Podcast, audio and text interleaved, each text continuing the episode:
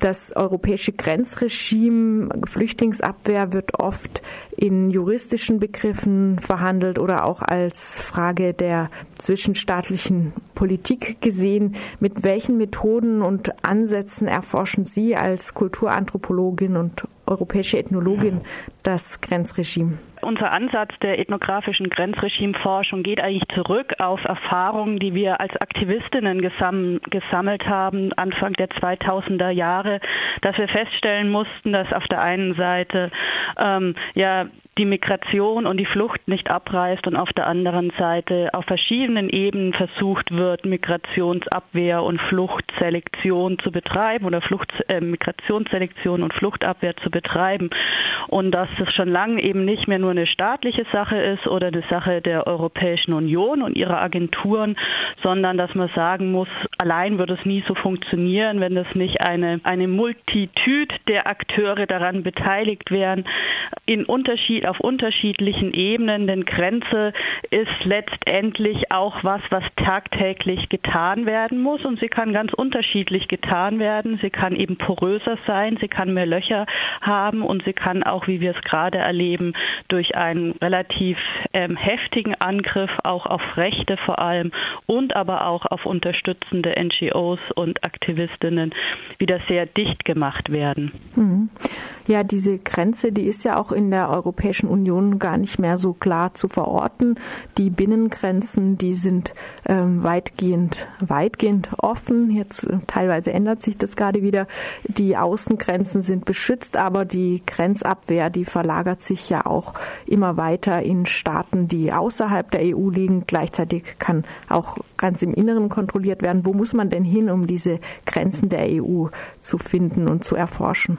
Ja, man muss eigentlich gar nicht so weit weg. Man könnte in seiner eigenen Stadt forschen, am Bahnhof könnte man forschen, zum Medizinsystem, man könnte zum Bildungssystem forschen. Die Grenzen sind so, äh, die haben sich nicht nur nach außen verlagert, sondern sind auch innen höchst selektiv und situativ für ganz unterschiedliche Personengruppen bemerkbar, indem eben die Grenzen Ausschluss produzieren, Ausschluss aus dem Bildungssystem, aus dem Arbeitsmarkt, ähm, Schulen etc. aufgefordert sind. Es gibt immer noch diesen unzähligen Paragraphen der Unterstützung illegalen Aufenthalts.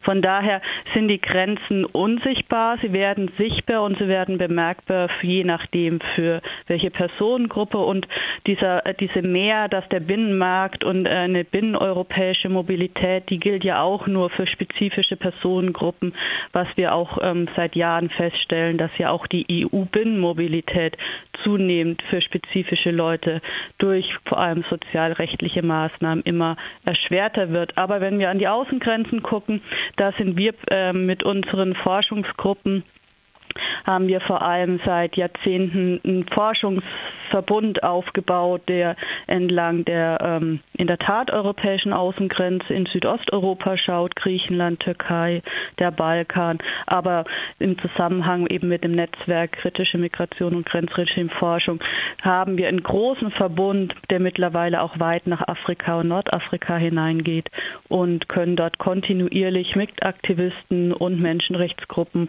letztendlich sowas wie Border Monitoring betreiben. Mhm.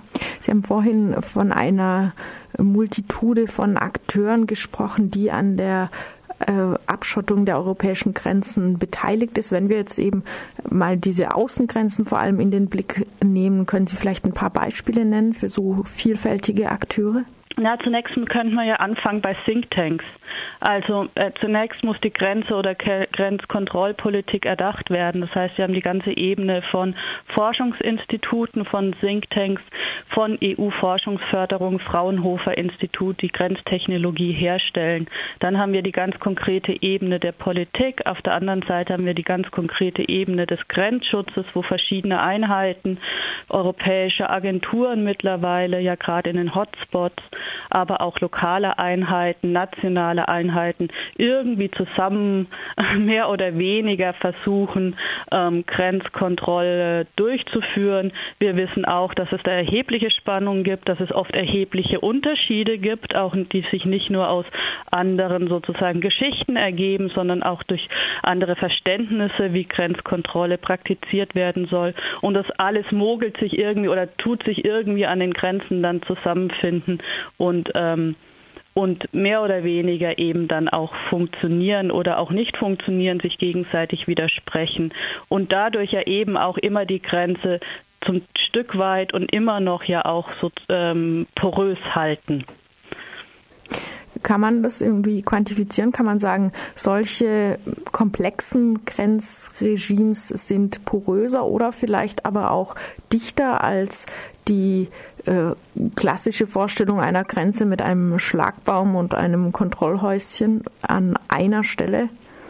Ja, die, diese, äh, was Sie jetzt als klassische Grenze ansprechen, wird ja zunehmend auch wieder zurück implementiert. Vor allem seit 2015 sehen wir ja durchaus eben auch eine Art von Rückkehr dieser alten klassischen Grenze mit Zäunen. Wir haben 200 Kilometer Zaunbauten durch Europa wieder ähm, mit den klassischen Wachhäusern, aber eben drumherum ein weit verzweigtes, auch digitales System und äh, technologisiertes System bis hin eben zu diesen großen Datenbanken. Klar, wir haben 2015 war letztendlich auch eine Niederlage der, äh, der digitalisierten Grenze, der technologisierten Grenze, der, der Vorstellung, Grenze könnte nicht, also könnte sich auflösen im digitalen Netzwerk, was höchst selektiv dann nur noch einzelne Menschengruppen herausselektiert. Und in der Tat ist diese Art der Grenze ja zum Teil gescheitert, zumindest 2015. Ähm, und diese Reaktion, die letztendlich auch eine absolut ähm, eine äh, ganz veralterten Vorstellung von Grenzkontrolle ja zurückgreift, eben wieder den Zaun. Auch da sehen wir, dass das zum Scheitern verurteilt ist, weil jeder Zaun seine Löcher hat. Also auch der Zaun braucht sozusagen wieder ganz viele andere von Menschen, von Hunden, von Technologie, damit er überhaupt wirksam wird. Aber das wissen wir auch schon, dass die DDR-Grenze auch eben nicht der Zaun allein die Grenze ausmachte. Eine Strategie, die sich ja zurzeit auszubreiten scheint, ist eben die noch verstärkte Zusammenarbeit mit Drittstaaten, die Flüchtlinge schon weit vor den EU-Grenzen auffangen soll. Ähm, neben der Türkei und Libyen gibt es ja Pläne zur Zusammenarbeit äh, oder schon begonnene Zusammenarbeit mit ganz vielen afrikanischen Staaten. Gibt es da auch äh, solche porösen Stellen? Zeichnen die sich schon ab oder wird das sehr effizient sein? Die Zusammenarbeit und die verstärkte Zusammenarbeit mit Drittstaaten ist ja eigentlich auch schon ein alter Hut. Er wird auch schon seit 15 Jahren versucht und immer dann wird er wieder neu reaktiviert oder gesagt, es soll verstärkt werden, wenn Migrantinnen in Gruppen wieder es geschafft haben, diese verschiedenen Grenzlayers zu überwinden. Insofern müssen wir auch zurückschauen in die Geschichte dieser europäischen Grenzaufrüstung und die äh, Zusammenarbeit mit Libyen gab es auch schon davor. Das heißt, sie wird gerade wieder reaktiviert. Unter Gaddafi hat es ganz wunderbar geklappt. Dann ist mit dem eben mit dem arabischen Frühling sind dem europäischen Grenzregime seine Potentaten abhanden gekommen.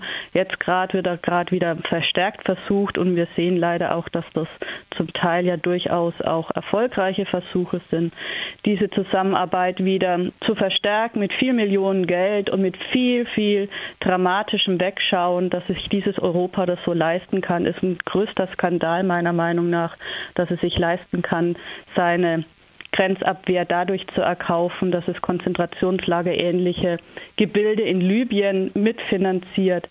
Ähm, ähm, da bleibt mir sozusagen eigentlich die, der, die Spucke weg. Aber dieser Skandal kann nur so laufen, dass eben auch eine europäische Öffentlichkeit dazu sich nicht mehr verhält, dass es keine europäischen Intellektuellen gibt, die aufschreien und sagen, nicht mit uns.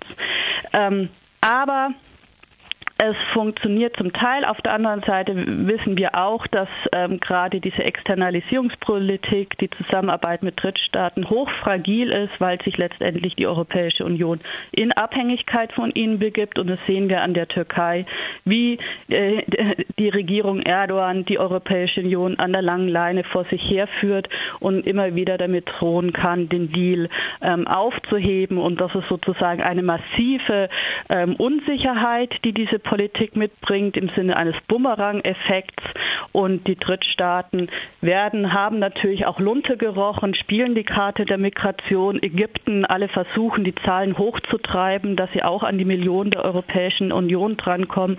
Also wir wissen noch gar nicht, was dieses Spiel eigentlich an, an Rückkopplungseffekten hat, die die Europäische Union gar nicht äh, äh, wollen kann.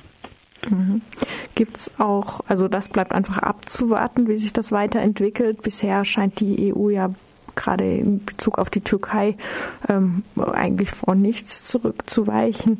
Ähm, äh, also was den Türkei-Deal angeht, gibt es auf einer Mikroebene, kann man vielleicht sagen, auch Zeichen, dass diese Deals mit Drittstaaten nicht so gut funktionieren. Also zum Beispiel Effekte wie, dass die Flüchtlingsabwehr eben doch nicht so lückenlos ähm, äh, praktiziert wird, wie wenn sie vielleicht von der deutschen Grenzpolizei umgesetzt werden würde. Oder Auch die deutsche Grenzpolizei kann es ja nie lückenlos. Mhm. Also von daher diese Vorstellung einer lückenlosen Grenzabwehr ist sowieso Mythos, egal ob Lücken, also ob technologisiert oder sozusagen die alte Grenze. Von dem Mythos müssen wir uns ein für alle Mal verabschieden. Es geht eigentlich immer nur um die Frage, wie porös oder wie zu und mit welchen gewaltvollen Strukturen wird was hergestellt. Das heißt, es ist eigentlich vor allem eine Frage der Gewalt und nicht so sehr die Frage der Lückenlosigkeit meiner Meinung nach.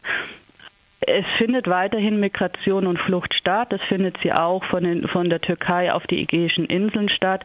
Das wird nur nicht mehr berichtet. Das ist, schwankt auch. Es, die Boote nehmen immer mal wieder zu, dann nehmen sie wieder ab. Letztendlich fahren ja auch noch Boote über das Mittelmeer von Libyen ab, von Tunesien ab und von Ägypten ab. Wir wissen, es gibt Verlagerungen und wieder eine Zunahme auch von Booten äh, an der Meerenge von Gibraltar. Und wir wissen, was wir überhaupt nicht wissen, ist sozusagen, was das bedeutet, wohin Migrationsströme ähm, Bewegung sonst ausweichen, nämlich zum Beispiel nach Mittel- und Zentralamerika. Kolleginnen berichten, dass dort auch Lager mit afrikanischen Migrantinnen zunehmen. Das wird nie sozusagen, kommt nie in unser Augenfeld, weil wir total eurozentristisch glauben, alle wollen nur nach Europa, beziehungsweise das sei die einzige Weg. Wir wissen auch, und es gibt lange Berichte ähm, über eine ganz verheerende Route Richtung ähm, arabische Halbinsel mit einer hohen Rate von Versklavung und Brutalität. Ab und zu schafft es mal wieder ein Bericht, ähm, auch in unsere Medien. Also es wird weiter ja versucht zu fliehen, das ist nicht die Frage und es findet auch immer wieder statt. Was gerade ja verheerend ist, es scheint wie eine Medienblockade zu sein. Ähm, es wird nicht mehr berichtet und aus den Augen, aus dem Sinn, wo die Scheinwerfer nicht mehr hinleuchten, da ähm, kann dann sozusagen der Alltag ähm, funktionieren, wird gibt es einen Alltag, der aber nicht mehr diskutiert wird. Woran liegt das? Warum gerät dieses Thema schon wieder so sehr aus dem Blick der Medien insbesondere? Das ist eine Frage natürlich auch von Hegemonie und von äh, einer Stärke von Bewegung, würde ich sagen. Und die Medien können sich das auf der, äh, scheinbar auch leisten, da nicht mehr hinzugucken, weil wir wissen, wie Medien funktionieren. Sie funktionieren auch nach Konjunkturen und nach ähm, der Vorstellung, was, äh, was Nachrichtenwert ist. Aber diese Nachrichtenwerte haben auch was damit zu tun, sicherlich mit, äh, mit Stimmungen in der Bevölkerung und mit einer insgesamt einer Konstitution von Öffentlichkeit. Und man muss einfach sagen, dass die politische Linke, egal ob sie parteipolitisch ist, als auch bewegungspolitisch, gerade keinen Stich macht und wir seit einem Jahr letztendlich ähm, allein Medien ähm, oder medial ähm, massiv verloren haben gegenüber einer verheerenden AfD-Debatte, äh, gegenüber einer verheerenden Art von Rechtsruck bis weit in die Mitte, die glaubt, sie könnte die AfD einhegen, indem sie ihre Parolen übernimmt. Und das ist ja nicht nur sozusagen in Bezug auf ähm, auf die Wahlen, sondern wir sehen es ins weite gesellschaftliche und wissenschaftspolitische Lager, wie dieser Rechtsruck und wie rechte Intellektuelle versuchen, ähm, Gelände zu machen. Und ähm, von daher glaube ich, ist es höchste Zeit, dass wir das wieder ernst nehmen und nicht nur eine Frage der Menschen, das ist nicht nur eine Frage der Menschenrechte und es ist nicht nur eine Frage der Porosität der Grenze, sondern ich glaube, es geht mittlerweile um eine allgemeine politische Frage, ähm, auch wenn wir so wollen, der radikalen Demokratie.